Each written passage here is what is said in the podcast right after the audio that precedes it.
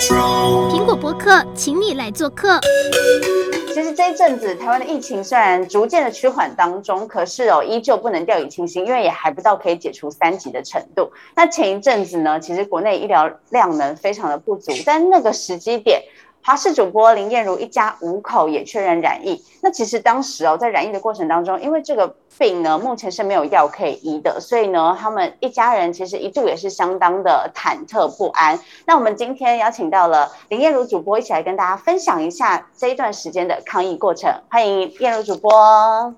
Hello，大家好。Hello，他是我的小宝贝璇璇。Hello，大家好，嗨，璇璇。所以想要先问一下，闪电，嗨，闪电啊，还有闪电是那只狗狗，对。好，先问一下燕如，就是这一段时间你们已经回到家了嘛？那现在一家五口的状况都还好吗？我们现在呢，其实是呃只有四个人已经解除隔离，然后回到家里。不过还有一个长辈他还在治疗当中，所以我们都。嗯其实都是还是蛮担心的，那也是一直为他祈祷，然后念经这样子。所以，那像你们回到家里面的人，还有出现什么样的后遗症吗？像比如说小朋友璇璇啊，或者像之前你老公一度比较严重嘛，现在的状况还好吗？我其实是没有症状啦。哦，你没有症状。对，我儿子他虽然是阳性啊，但是他其实没有任何的症状。那我和我先生的话。我的症状是，我是喉咙比较严重，到那个刚发病的那一天哦，真的是完全说不出话来，然后后面几天也是很沙哑，完全发不出声音来，还有加上我头晕，然后我发高烧到三十九度，嗯、还有像一些我的手有长红疹，不过现在都已经退掉了，而且我有出现一些失去味觉，还有呃尝不出味道的这种症状。那我先生他跟我的症状，我觉得。蛮不一样的，我先生他有气喘，还有呼吸道的疾病，所以说他，我觉得他也他比我还要严重。他一开始的时候，他是非常非常严重的鼻塞，他说他有两天呼吸不到空气，然后他还有点，他说他胸闷，嗯，然后他咳嗽很严重，还有他呼吸很急促，讲话会喘，然后他同样也是发高烧，发到三十九度，而且他是反复反复一直发烧。大概他发高烧，发高烧有大概七八天哦，一直反复。对，那我大概是两天左右，我就没有再度发烧了。所以那现在回到家里面状况还好吗？有出现什么样的后遗症吗？其实我先生他呃回到家里之后啊，他还是持续有吃医生的抗生素的药。那他刚回到家里的时候，他说话还是很喘，而且他呃感觉比较无力。比较没有精神，所以他回到家里的时候，他其实睡了好久的时间，一直在休养。大概是三天后，我觉得他情况才比较好一点。那我的话，我觉得我的目前我觉得还有一些症状，可能是我的喉咙还是比较沙哑。对对，有有感觉到。对对对，我的喉咙还是比较沙哑，可能呃，这都要慢慢去恢复吧。对，嗯。所以，那你之前你说你有一些味觉丧失的情况，这个部分也好了吗？味觉丧失的情况已经好了，它大概持续、哦、呃十几五到十天左右。一开始的时候，因为我在家里还是要做一些帮忙煮饭啊。我一开始在家里煮饭的时候，我是完全尝不出味道，我吃不出，哦、对，我吃不出它是咸的淡的，我都吃不出来。是因为有一天我在。熬汤的时候，那个汤它焦了，焦了之后，它要有很浓的味道出来，我才能赶快去关火嘛。可是我完全闻不出来，整个厨房都是那个烧焦的味道，我完全闻不出来。我才发现说，天哪，我尝不出味道。然后我我也闻不出味道。然后我儿子吃的时候觉得说，哎，今天怎么比较咸？我才知道说，哇，我真的完全吃不出来。所以现在这个已经好了，这样。对，现在已经好了。嗯，所以呃，那你们就是离开那些检疫所，或者像你先生离开医院回到家里，嗯、是需要经过什么样认证的程序吗？我跟我先生比较不一样，嗯、因为我是住在检疫所，那现在的政策是十加七，所以你是检疫所十天，嗯、然后出来之后再居家隔离七天，你就可以出来外面。但是呢。呃，不用经过 PCR 的检验这样子。哦，所以他是把我们的隔离时间，我猜他是把它拉长，以确保我们的病毒量很低。那我的先生的话，他是在住在医院。对，那他从医院回到家里，他就必须要再做 PCR 的检测。Oh. 我猜可能是因为他的症状是比较严重的，mm. 那再加上医院那边也比较方便，所以他出来之后就会帮他验 PCR，所以他一出来他就是阴性的，然后他也不用再做居家隔离了，他就直接可以在外面。Oh. 对，oh. 所以他反而是他已经可以就自由的活动，然后你可能还要再观察一阵子这样。对对，哦，好哦，那所以你们一家五口当初染疫，有知道原因或者是为什么会染疫吗？其实我觉得现在要去追查这个感染源，这样的工作真的很难，主要是因为现在感染源实在是太多了。那主要是说，因为我在。那个有症状出来之前呢，我已经在家里分流上班很久了，我真的是完全完全都没有出门。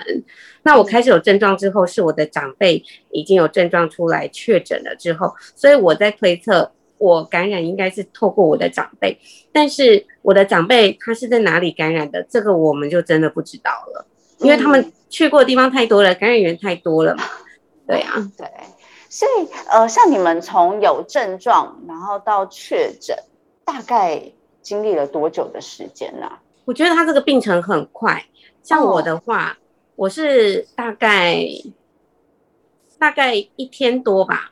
哦，大概一天多，因为我可能是早上的时候，我开始觉得我喉咙有点燥，到了下午的时候，他就开始很痛了。我们真的就真的说不出话来。然后到了晚上半夜的时候，就开始。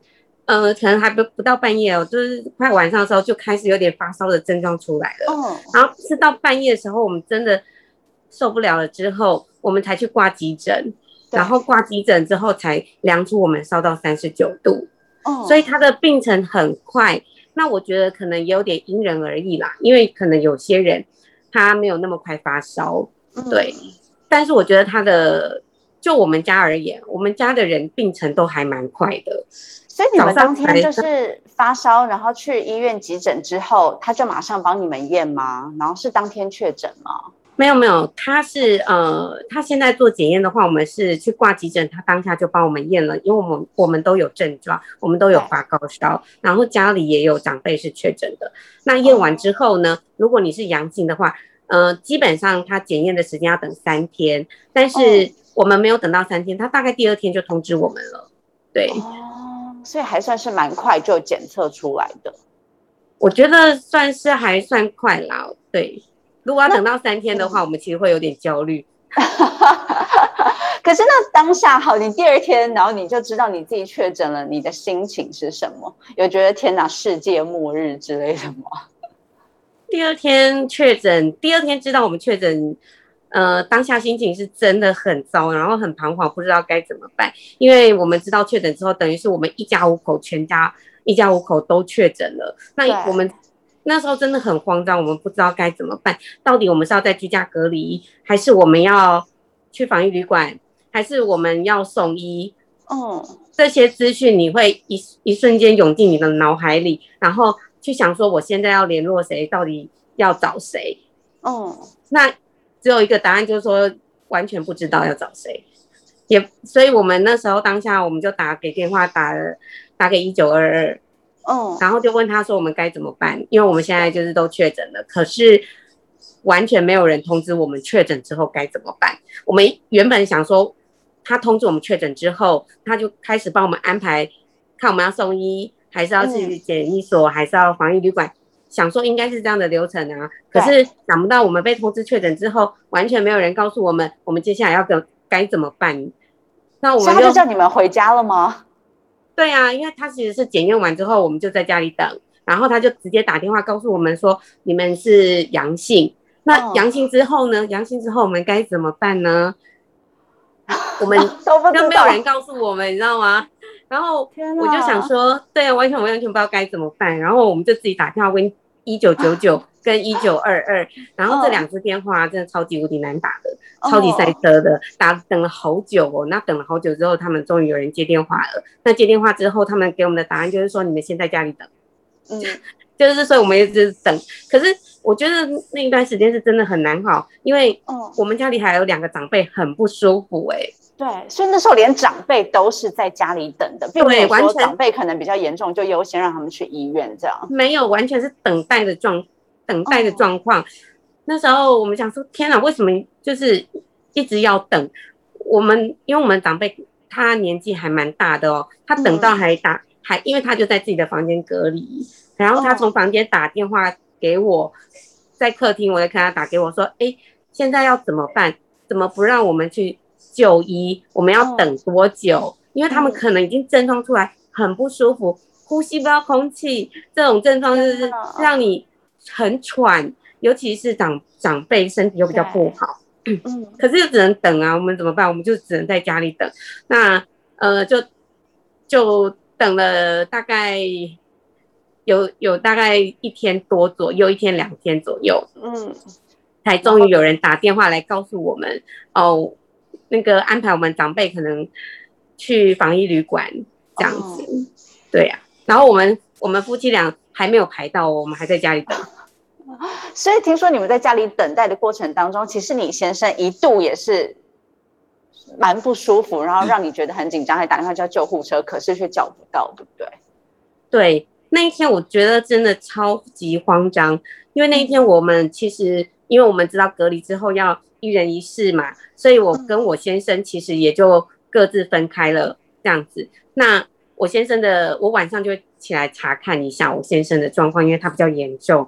那我那一天晚上我起来看的时候，哇，他脸色超惨白的，我真的是快吓死了。因为他就告诉我说，他有整整两天的时间，他鼻子是呼吸不到空气，哎，他只能用嘴巴。那他既然他只能用嘴巴呼吸的情况之下，他还发着高烧。然后全身无力耶，然后每天都是很昏睡这样子。然后那一天他就，嗯、呃，他就摸着他的胸口，他说，他就一直喘，然后一直吸他那个，因为他有气喘嘛，所以他本身就有气喘的药，他就一直吸他气喘的药。你听他在那边吸气喘药，他，我就觉得很很可怕。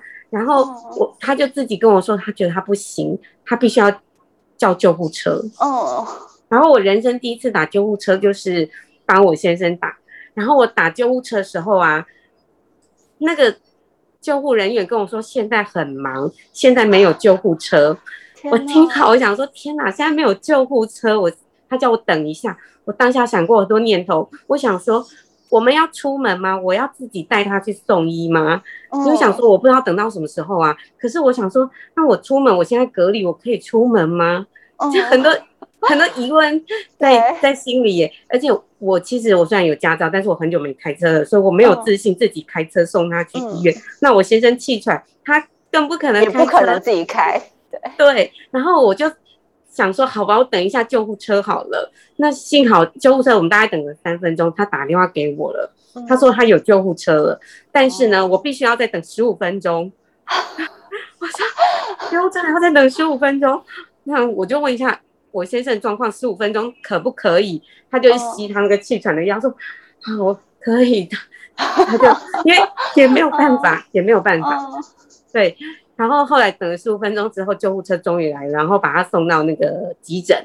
嗯，然后急诊就赶快让他吸那个氧气，氧气对他才比较舒服一点。不然真的吸不到空气，不知道该怎么办。可能那个是有点现在在讲的快乐缺氧。哦，有可能，所以那时候我觉得很崩溃嘛，就在这一段染疫的过程当中，你有真的就是痛哭过吗？觉得天哪，就是怎么这么惨，然后之类的事情。痛哭倒是没有，因为我觉得有太多的事情一下子涌进来了，哦，然后一下子要处理很多事情，因为一方面我还有一个六岁的小朋友，对，我心里是蛮难过、蛮慌张的，可是我不希望他慌张。我不希望，我不希望他感到害怕，嗯，所以我还是照常的跟他玩，然后帮他准备他要上课的东西，他会上线上课程的东西，就是照常这样子，不要让他觉得哦，好像很可怕这样子。对，真的是为母则强哎。对呀、啊，因为那时候会觉得说，哇，我这个时候发着高烧还要煮饭，然后还要还要还要笑笑跟他讲玩那些车车啊，还要跟他还要帮他准备他的功课啊什么的。哦、那时候就觉得说，怎么会有人生这么惨的事情？对，所以像你刚刚说叫不到救护车，然后还有一开始可能长辈不舒服，但是没有医院可以去，你会觉得，嗯，就是以确诊者的心情来讲，我们的医疗，嗯、因为你当时确诊的那段时间刚好是医疗量能最不足的时候，那会不会觉得政府不管是中央或地方有什么可以改进或是帮助确诊者的地方？其实我有一点哦，我觉得呃是真的必须要提醒大家，我是真的觉得这一点不足啦。然后再加上因为死亡的人数也越来越高，嗯、其实我们的医疗量能不足啊，很明显的可以感觉出来，而且可以感觉得到出来，我们的中央还有一些地方政府的慌乱混乱。嗯，那我可以举个例，其实呃我们被隔离在家里。隔离在家里的时候呢，呃，我们要怎么样去回报我们身体的状况给呃地方的健康中心或者是卫生局？他们都会每天都会打电话来问我们，我们身体的状况怎么样？那首先第一点就是每天我都会接到大概五六通的电话，哦，这五六通的电话都是问一样的问题，他们都会问什么？对，他可能。他可能今天问我症状怎么样，那有时候他可能会以为我还是接触者，像我就就有就是在居家隔离已经五天了，还有人打电话来问我说，他现在在他的登记簿上面是把我列为接触者，而不是接触者，不是确诊者，对，还不是确诊者。还有我从检疫所回来的时候，那一天有人打电话，我才刚回来哦，那一天卫生局的人就打电话问我说，诶，我现在人在哪里？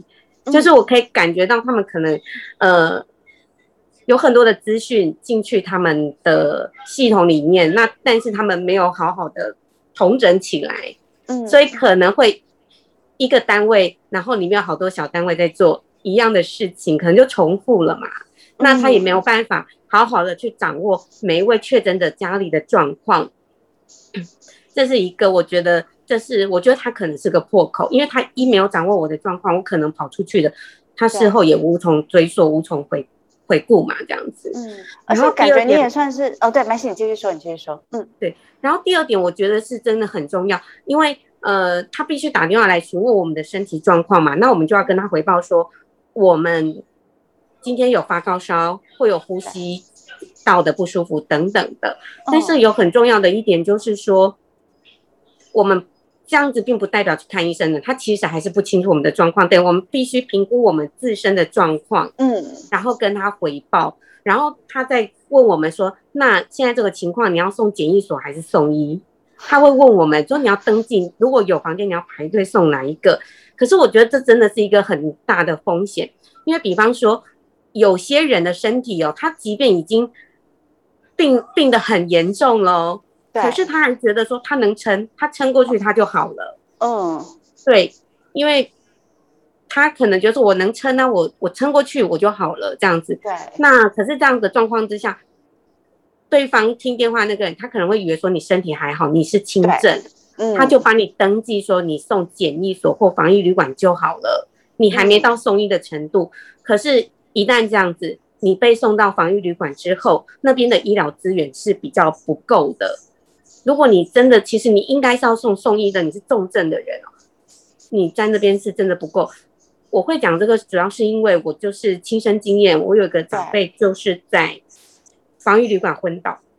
啊，天哪！嗯，所以，对，所以说，呃，我觉得就是因为在前面哦，你请民众自己去评估自身的状况来回报的时候，到底你是要送医还是送检疫所？每个民众他的状况不一样，有些人他明明是轻症啊，对，那他可以讲得很严重啊，他说我呼吸超不顺啊，什么，他可以讲的超严重啊，那他就会登记为送医，送医院的，对，送医院，对，但有些人就是超级惊，他就是快不行了，他也跟你说我还 OK，我撑过就好，但是送到防疫旅馆的时候，呃，你如果并发症一起来的话，你真的，一来不及。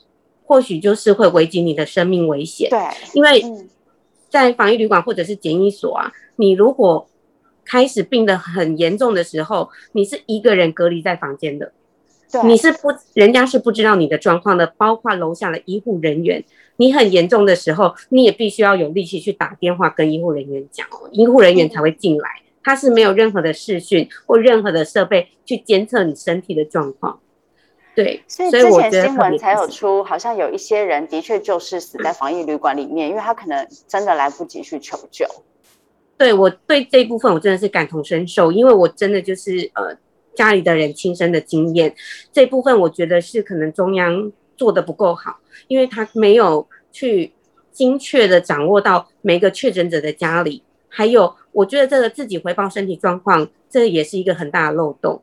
如果万一他送错了地方呢？嗯、那怎么办呢？再加上那个每天来打电话问你情况的人，他其实他们的行政作业就是很混乱呐、啊，他根本有时候搞不清楚，也搞不清楚你到底你是几岁，你有没有小孩呀、啊？哦，对呀、啊，如果你是呃九十几岁的老人家，你知道老人家只要一听到送医，他不要，他会害怕，他他就说哦，我我还可以啊什么的，哦，那就。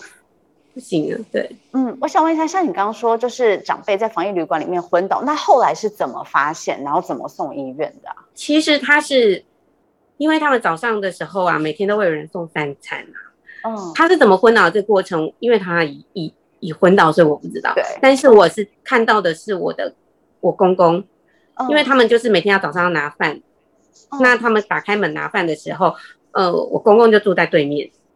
对，那。他们打开就会看到对方看一下嘛，看对方怎么样，然后他就在我公公面前昏倒这样子，所以我公公才有办法，他才有办法马上打电话给下面的护理站。所以这只能算是一个呃比较幸运的状况，不幸中的大幸嘛，就至少有被人看到，不然如果他真的是自己昏倒了，那可能不会有人发现呢、欸。对，他会自己在自己的隔离的房间，对，哦、或者是如果说。呃，可能不止在防疫旅馆，现在有很多确诊者都要在家里隔离。对，可能他自己隔离在一人一室的时候，那也是一个风险。他在里面昏倒了，可能家里的人不知道，还以为他在睡觉，因为他在休息这样子，嗯、所以要随时注意自己家人的状况。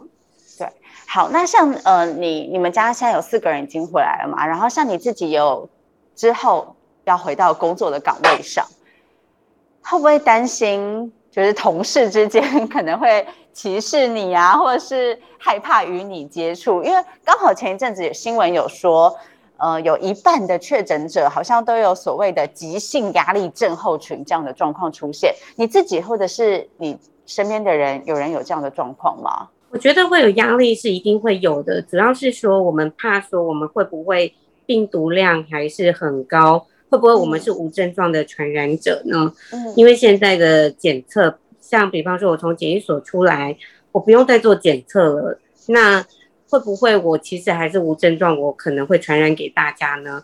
这种压力我觉得会有的。那别人一定也会担心嘛，因为别人也是个家庭啊，别人也是家里有老有少有有小啊，他们一定会担心啊。所以说，我觉得。我自己的话，我还会再去做一次检测啦。当然是让自己的同事放心，嗯、那也让这个风险更小，这样子。嗯，所以像之前呃，我有看到你有分享，就是防疫保单这件事嘛。所以你要不要也再跟大家讲一下说，说如果之前有保了防疫保单的人，有没有一些特别需要注意的事项？防疫保单的话，我就是要特别提醒大家，一定要拿居那个隔离，一定要拿隔离通知单。无论你是在家里隔离，或者是你在检疫所或防疫旅馆，或者是在医院，就是你一定要记得跟他们申请说你要这个隔离单，因为你之后有这个保险的需求。对，无论有什么样的证件，我觉得你都可以申请。包括如果你在医院的话，你也可以申请诊断证明。嗯，因为可能或许之后有补助啊，或者是有任何的呃新的政策出来，你可能就会需要这一份证明了。所以那像是保险业者，他们都只认证明，你不可能随便跟他讲说哦，你隔离了，那他就把这个钱给你，当然不可能。所以 大家一定要记得。那因为其实我有听过，呃，有些确诊者他跟我分享，他是说他是住在检疫所，哦，但是他的。保险公司却要求他必须要提供诊诊断证明。但是在检疫所里面呢，并不是医院，检疫所里面没有医生，他不可能开诊断证明给你，那他就稍微有被为难一下，说你没有这个诊断证明就不行哦，这样子。对，当然他们事后有解决了啦，最后保险公司有认，不过这中间就是有这一段过程，所以我也是提醒大家，省去麻烦啦，就是能够申请的文件可以多申请这样子。OK，好，那再来要问一下，因为。呃，之前你们呃，你在确诊的时候，有在脸书上面就会分享一些确诊的过程啊，还有心得这样，然后就有网友好像质疑说，呃，因为你们一家五口有开烧烤店嘛，可是好像在确诊之后，还是有到烧烤店里面去工作，那你要不要跟大家解释或者澄清一下？其实我们在确诊的前一个礼拜哦，大概也超过一个礼拜，嗯、我们都没有去店里。我们无论是我，我已经很久没有去店，因为我工作本来就很忙，我很少去巡店，几乎都没有进去。那我先生也都没有去，为什么没有去呢？其实只有一个原因，因为餐饮业真的是受到重创。哦，我们店里真的是生意很很惨，惨到我先生他很忧郁，他根本也不想要进到店里。哦，所以店里只要一个员工就够了。那我们用一个员工，我们就是打电话，然后用 Line 跟他联络就好了，所以我们就完全都没有进到店里。那包括无论是前一个礼拜，或者是我们确诊后的后面几天，我们也都完全都没有进去。那我们当时也有把这些状况回报给指挥中心，然后他也是觉得 OK 的。毕竟我觉得这个疫情啊，它呃虽然说呃有很多人受到这个疫情的影响，那餐饮业它还有员工，员工也要生存啊。如果说我们就、嗯、就关店了，从此就都不就就有一段很长一段时间不开，员工怎么办呢？嗯，那员工在我们完全都没有接触的情况下，我们无缘无故就不给他薪水，他生活难以为继啊，这样。嗯，所以嗯，不算是有网友说的，就是说你们确诊之后还有进店里这样的状况，其实没有。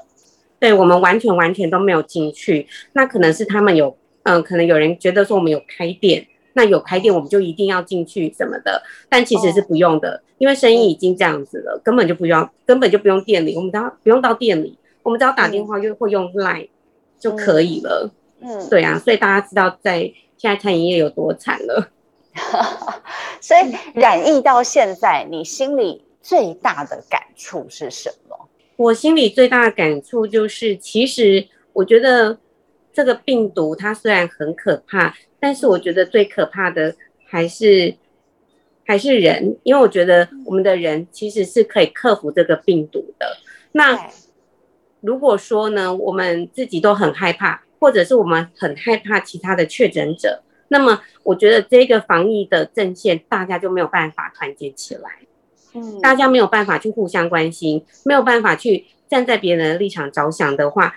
互相攻击，互相然后歧视对方，歧视确诊者，我觉得这对整个防疫的工作并没有很好的帮助。